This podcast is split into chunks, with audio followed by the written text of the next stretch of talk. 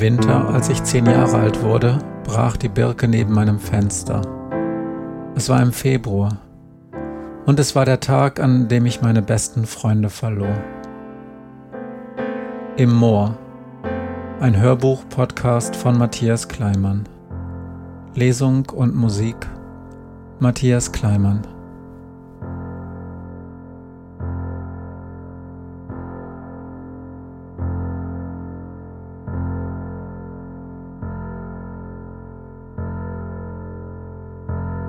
Drachen. Die Schalke-Fahne war natürlich ein Problem. Muss man sich auch erstmal trauen bei Platz 18, murmelte Jerry. Aber hier in der Gegend sind eh alle bescheuert.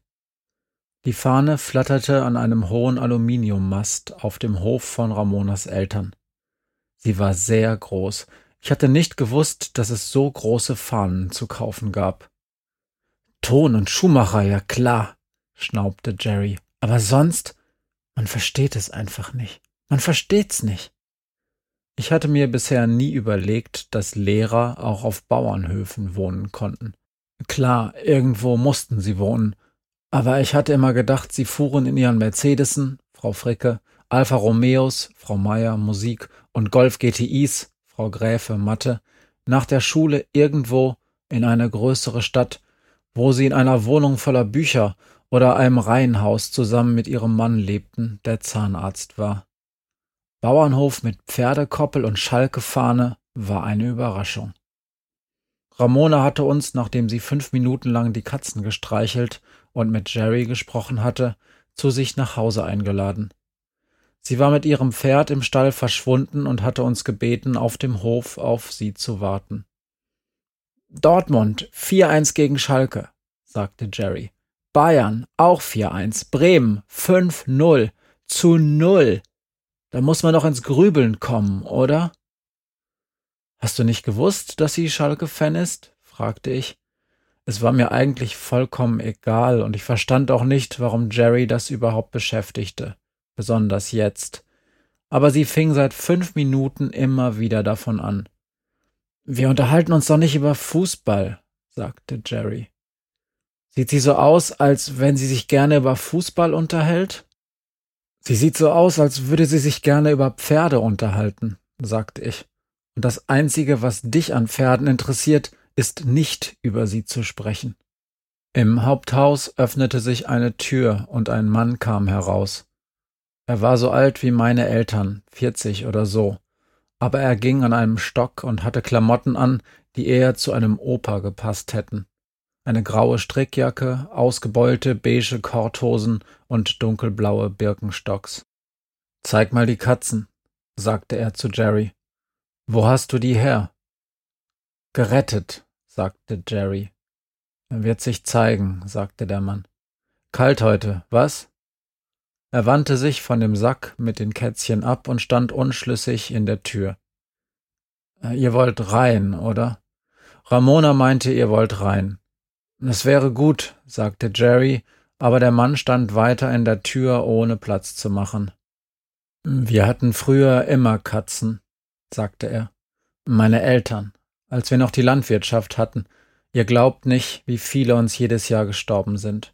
Mit der Straße direkt vorm Haus, und damals durften die hier nicht siebzig fahren, sondern hundert. Das ist die Scheiße, wenn du fünfzig Meter vom Ortseingang wohnst. Die großen Laster haben gar nicht mitgekriegt, wenn was passiert ist. Denke ich einfach mal. Ich bin noch nie so ein Ding gefahren, aber das ist ja wahrscheinlich so, als rollst du einfach über einen kleinen Stein. Und wenn das Radio an ist, es ist dunkel draußen und du musst dich beeilen. Selbst wenn du denkst, da war doch was, und dann hast du aber einen Hänger voller Mastferkel hinten, da hältst du doch nicht an, oder? Weiß nicht, sagte Jerry, die immer noch den Sack mit den Katzen hielt. Nee, du hältst nicht an, sagte der Mann.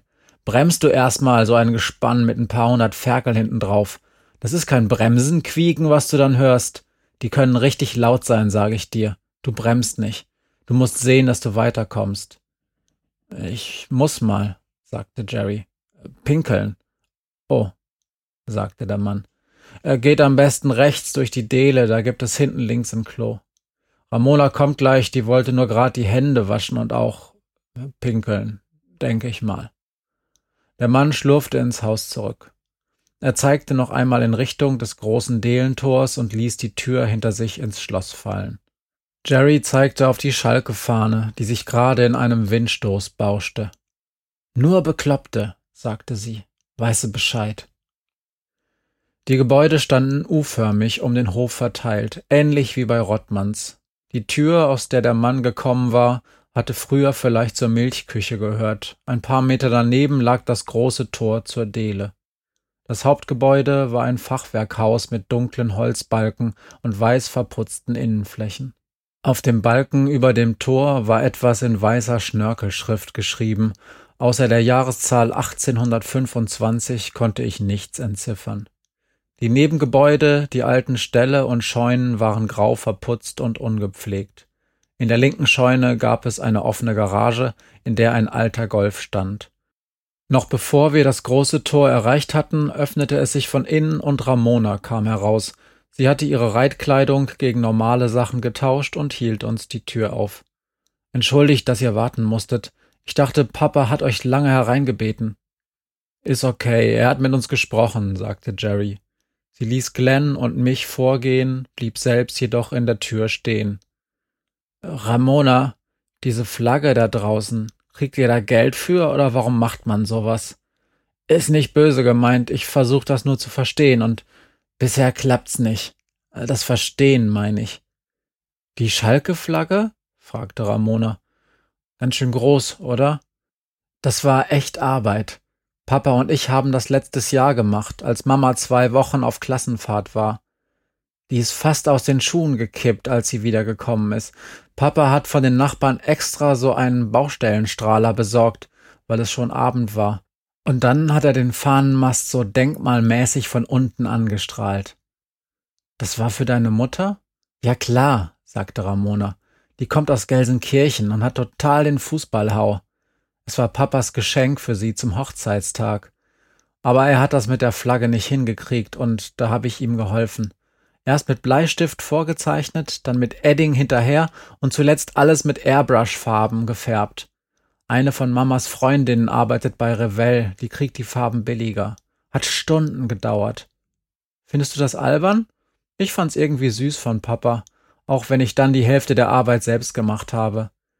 Ja, nee, sagte Jerry.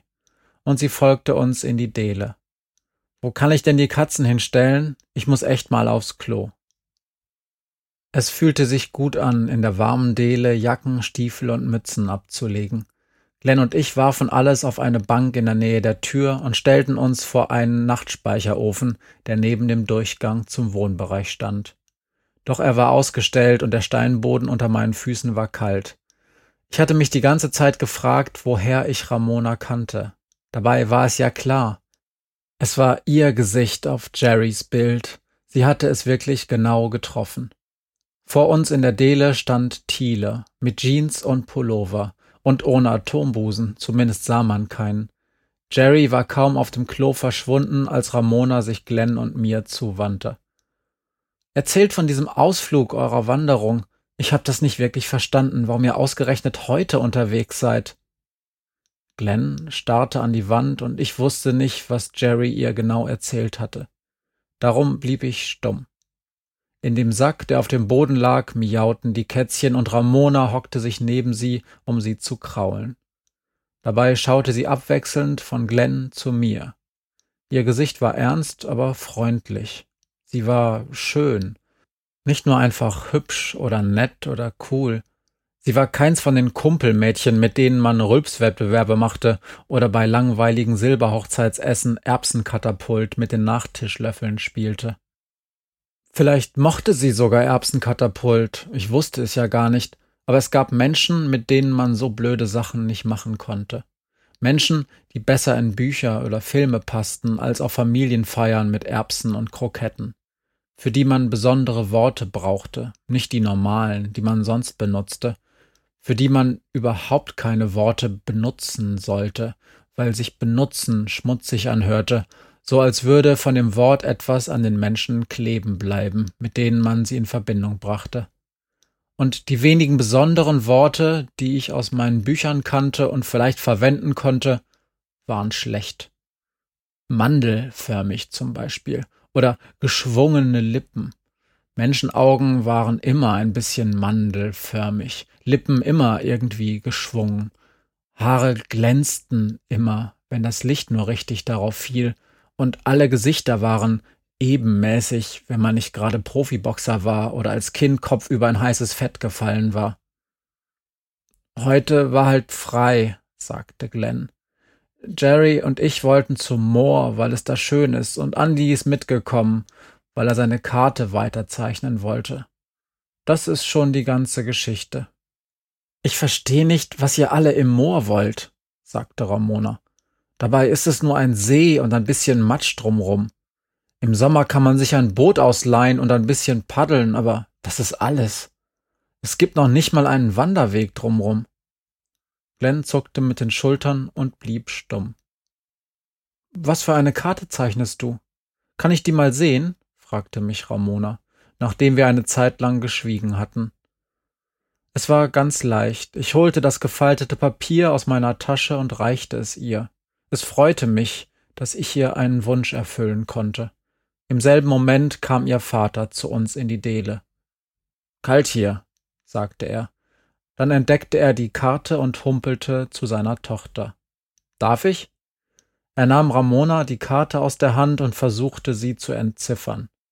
Er hielt sie gegen das Deckenlicht, drehte sie und schaute sich die Zeichnung auf der Rückseite an. Das ist interessant, sagte er. Wer hat sie gezeichnet? Du? Er schaute mich an und nickte vor sich hin. Komm mal mit. Ich zeig dir was. Das Arbeitszimmer war im ersten Stock. Ramonas Vater brauchte lange, bis er die Stufen hinaufgegangen war. Neben dem Geländer war ein automatischer Treppenlift montiert, aber er ging langsam die Treppe vor mir Stufe für Stufe auf seinen Stock gestützt hinauf. Das Geländer fasste er nicht an. Ich hab MS, sagte er, noch während wir auf dem Weg nach oben waren, und er starrte dabei geradeaus auf die nächsten Treppenstufen vor ihm. Multiple Sklerose. Das heißt so viel wie eigentlich weiß keiner so genau, was es wirklich heißt. Im Endeffekt gehen deine Nerven vor die Hunde, weil dein eigener Körper es für eine gute Idee hält, die eigenen Nervenbahnen anzugreifen. Und das kann immer und überall passieren. Daher das Multi, wie in Multivitamin. Mein Körper hat sich die Sache mit den Beinen ausgesucht. Stell dir vor, du bist ein großer, schwabbeliger Wackelpudding und du sollst fürs Sportabzeichen 50 Meter unter 10 Sekunden laufen. Kannst du dir das vorstellen? Nicht so richtig?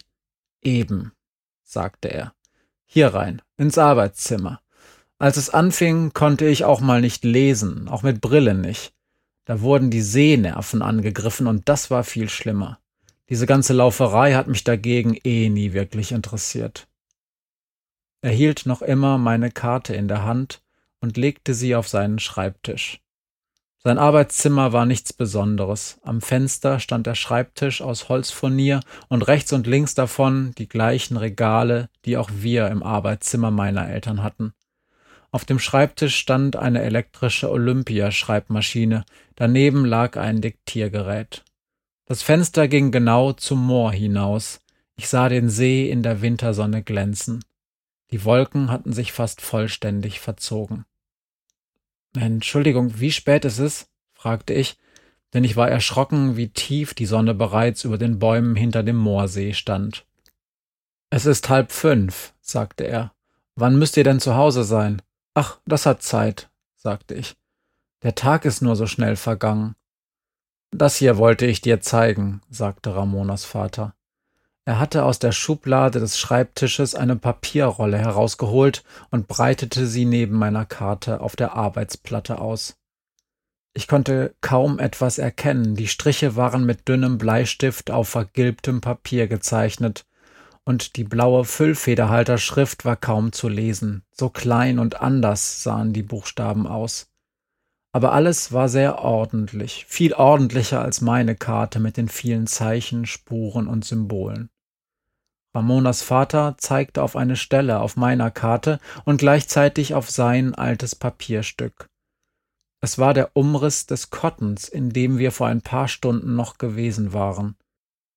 Ich hatte auf meiner Karte das Tier und die Augen neben dem Kotten eingezeichnet und eingekreist. Auf der alten Karte war direkt neben dem Finger von Ramonas Vater ebenfalls ein Umriss zu erkennen, der genauso aussah wie meine Zeichnung des Kottens. Daneben stand in der kleinen alten Handschrift Himmelreich und darunter in seltsam altmodischen Großbuchstaben Hic sunt Draconis. Siehst du es? fragte Ramonas Vater. Ich selbst habe diese Karte vor dreißig Jahren gemalt, da war ich dreizehn. Es war ein Spiel, mehr nicht. Was bedeuten die Zeichen auf deiner Karte? Was hast du am alten Eickmeyer-Kotten gesehen? Äh, das weiß ich nicht. Vielleicht habe ich geträumt. Ganz sicher waren Ratten in dem Haus, und ganz sicher war es kein Spiel. Du meinst, es war nicht euer Spiel, sagte Ramonas Vater. Hier, schau auf meine Karte, den Drachen aus dem Haus zu locken, das war unser Spiel. Aber glaub mir, für den Drachen war es kein Spiel, sie konnte schlimmer sein als eine Furie. Weißt du, was eine Furie ist? Eine Rachegöttin. Gerda war so eine. Wir haben sie zur Weißglut gebracht mit unseren Gesängen, wie bei Max und Moritz, weißt du, und dem Schneider. Schneider, Schneider, Meck, Meck, Meck. Die Jungs sind häufig weg gewesen beim Fußball oder beim Posaunenchor. Dann bin ich mit meiner Schwester oder meinen Freunden hingelaufen. Wir haben uns unters offene Fenster geschlichen und gesungen. Wolfgang, Wolfgang, gar nicht träge, sägen wir mit unserer Säge, Ritze, Ratze, voller Tücke, in die Brücke eine Lücke. Dann kam sie rausgestürmt. Wir waren grausam damals, aber es war einfach. Wir liefen einfach weg und kriegten keine Schimpfe. Denn niemand mochte sie. Ich habe meine Eltern erst viel später danach gefragt, da konnten sie sich kaum noch erinnern. Meine Mutter meinte noch zu wissen, dass Gerda damals auf der Volksschule sehr früh angefangen hatte, den Jungs die Köpfe zu verdrehen, so nannten sie das damals Köpfe verdrehen, und Gerda nannten sie ein Flittchen, denn bums war sie schwanger. Da war sie fünfzehn oder sechzehn und dann wieder bums. So haben sie es erzählt. Und der arme Schneidergeselle musste sie dann heiraten, denn seinen Spaß hatte er mit ihr gehabt, das konnten alle sehen. Und der Pastor fand, dass der Wolfgang jetzt auch den Ernst des Lebens mit ihr teilen musste. Sie kamen zur Miete in dem alten Kotten unter. An Wolfgang kann ich mich kaum erinnern. Die, die's noch können, sagen, dass er grob und dumm gewesen ist. Weiß der Teufel, warum er ausgerechnet Schneider werden musste. Die beiden waren von Anfang an nicht sehr beliebt. Sie hatten keine Verbündete im Dorf, und als Wolfgang dann tot war, gab es auch keinen mehr, der uns verprügeln konnte, wenn wir nicht schnell genug weggelaufen sind. So war das. Wir warteten, bis sie rausgestürmt kam aus ihrer Bude, stellten uns an der Straße auf und sangen. Alte Hexe, Meck, Meck, Meck, plumps, da ist der Schneider weg. Denn weißt du, Wolfgang ist ertrunken, da war Rolf noch ein Baby. Auch wenn sie uns nie erwischt hat, wir hatten eine Heidenangst vor ihr. Ihre Augen, ich könnt's immer noch fast schwören, sie glühten rot und sie wünschte uns in die Hölle. Darum habe ich Hicks und Draconis in die Karte eingezeichnet. Hier gibt's Drachen. Forscher und Seeleute haben früher Drachen oder Seeungeheuer auf ihre Karten gezeichnet, wenn es irgendwo sehr gefährlich war oder sie die Region nicht kannten und sie haben diesen Satz geschrieben, Hicks und Draconis. Der Eickmeyer Cotton. Jetzt verstand ich, wie er ihn genannt hatte. Ich erinnerte mich an das eine Mal, als Jerry, Glenn und ich den alten Großvater von Schlingmanns aus dem Straßengraben heraus mit Erde beworfen hatten. Er war so alt, dass er uns nicht folgen konnte, aber seine Augen waren noch sehr gut. Noch am Abend ging das Telefon und am nächsten Tag mussten wir hin und uns entschuldigen. Er lag auf seinem Bett, denn er hatte sich beim Spazierengehen erkältet, und wir mussten in das dunkle, muffige Zimmer hinein, uns dicht an sein Bett stellen und entschuldigen. Jerry machte heimlich Faxen und wollte Glenn und mich zum Lachen bringen, aber mir tat der Alte leid. Er war dann auch tatsächlich tot nach einem halben Jahr. Ich fragte mich, wie es wohl für Gerd und Rolf gewesen war, als sie als Kinder mit ihrer Mutter in dem Kotten gewohnt hatten, immer in dem Wissen, dass die anderen Kinder sie verspotteten. Haben sie sich nicht gewehrt? fragte ich Ramonas Vater. Ich meine die beiden Jungs. Auch wenn sie nicht da waren, haben sie doch früher oder später mitbekommen, was zu Hause passiert war. Haben sie nie versucht, das hm, auf dem Schulhof zu klären? Verstehen Sie, was ich meine? Nein, sagte er. Sowas ist nie passiert. Sie waren sehr für sich. Es war schon seltsam, sie zusammen zu beobachten. Gerd, der Ältere, ging nicht besonders sanft mit seinem Bruder um. Ich habe auch ab und zu gesehen, wie er ihn geschlagen hat, aber gegenüber anderen verteidigte er ihn, bedingungslos, auch wenn er selbst schwach war und oft nach einem Schlag am Boden lag. Mit seiner Mutter war das anders, man sah sie und die Kinder fast nie zusammen. Wenn es in der Schule oder Kirche irgendwelche Feste gab, sah man die Eickmeyers immer nur alleine hingehen, ohne ihre Mutter. Die Leute haben natürlich geredet, aber was soll man davon glauben? Es war ja keiner dabei gewesen damals, als Wolfgang starb, nur die Familie. Wenn es stimmt, was ich gehört habe, hat Gerda nicht aufgepasst und den Kinderwagen mit Rolf, dem Baby, in den Graben rutschen lassen. Spazieren gehen bei dem Wetter? Sie waren schon komische Vögel, aber sie wohnten eben auch weit draußen. Und dann hat das Unheil seinen Lauf genommen. Angeblich war es der kleine Gerd, der das Baby aus dem Wasser gezogen hat. Da war es für den Vater schon zu spät. Sie haben ihn erst gar nicht aus dem Rohr herausbekommen, solange das Wasser so hoch stand. Sie haben mit Schaufeln und mit Händen einen Damm gebaut und das Wasser umgeleitet, und der Kleine die ganze Zeit daneben. Die Mutter haben sie zusammen mit dem Baby ins Spital gebracht, aber Gerd war noch da und schaute zu, wie sie die Leiche bargen. Du fragst dich gerade, wie soll der das bitte wissen? Ich kann's dir sagen, weil sie es erzählt haben, alle, die dabei waren.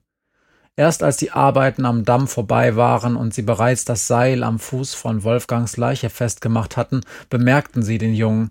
Der Traktor hob den Frontlader an und Wolfgang wurde kopfüber in die Luft gehoben. Kannst du dir das vorstellen? Wir konnten es.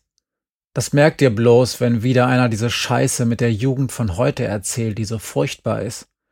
Jugend von früher war schlimmer. Das ist wichtig, merkt ihr das? In unserem Lied gab es eine Strophe, die wir manchmal laut ins Fenster brüllten, wenn die Eickmeier versuchte, uns zu ignorieren und partout nicht aus dem Haus herauskommen wollte. Grad als dieses vorgekommen, haben nen Trecker sie genommen, welcher ihn in Todeshast unsanft bei den Beinen fasst. Ich hab mich zwischendurch gefragt, was wohl passieren würde, wenn die Jungs auftauchten, ob sie uns vertreiben oder uns sogar verprügeln würden. Es ist nie passiert, und darum werde ich's nie erfahren, aber ich sag dir, was ich glaube. Sie hätten einfach dagestanden, ihre Dovi-Gesichter gemacht, vor allem Gerd.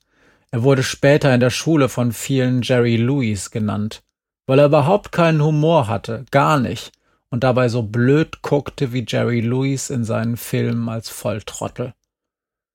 Wie versteinert, sagte ich. Kann man so sagen. Das war die Geschichte vom Eickmeier Cotton. Sie sind dann ausgezogen, da hat Gerd schon gearbeitet. Wolfgang hatte eine ältere Schwester, die näher an der Stadt wohnte. Als die mit ihrem Mann bei einem Autounfall starb, sind sie alle in das Haus eingezogen waren die einzigen Erben. Das Haus war, lass mich überlegen, in der Gustav Heinemann Straße, sagte ich. Ramonas Vater nickte. Er schaute mich eine Zeit lang schweigend an. Was wollt ihr hier? Eigentlich das Moor sehen, sagte ich. Es wird dunkel, sagte er, und im Winter gibt's da nicht viel zu sehen. Glaube kaum, dass es schon kalt genug war, dass der See vereist ist. Das Waldschlösschen und die anderen Schuppen haben bis April eh geschlossen. Da sind nur kahle Bäume, Wasser und Gestrüpp. Trotzdem, sagte ich, aber das müssen wir mit Jerry besprechen. Die fragt sich bestimmt schon, wo ich so lange bleibe. Wollt ihr euch ein bisschen gruseln, ist es das? fragte er. Oh, schaurig ist's, übers Moor zu gehen. Kennst du das? Fest hält die Fibel das zitternde Kind und rennt, als ob man es jage. Das kannst du vergessen. Nur verrammelte Fenster und abgedeckte Boote. Da gibt's nichts zu gruseln. Außer für das Fremdenverkehrsamt, oder? Ach, egal. Ich schau jetzt mal nach Glenn und Jerry und Ramona. Ja, geh nur schon, murmelte er. Und vergiss deine Karte nicht. Das sind keine Ratten, die du da gezeichnet hast. Ich bin ja kein Idiot. Ratten haben lange Schwänze. Und du malst Augen und ein schwarzes Tier, an dem ich keinen Schwanz erkennen kann. Wenn es ein Geheimnis ist, okay. Kinder brauchen ihre kleinen Geheimnisse, oder? Geh ruhig. Er stand immer noch an seinem Schreibtisch und schaute auf seine Karte. Ich faltete mein Papier zusammen und verließ das Zimmer.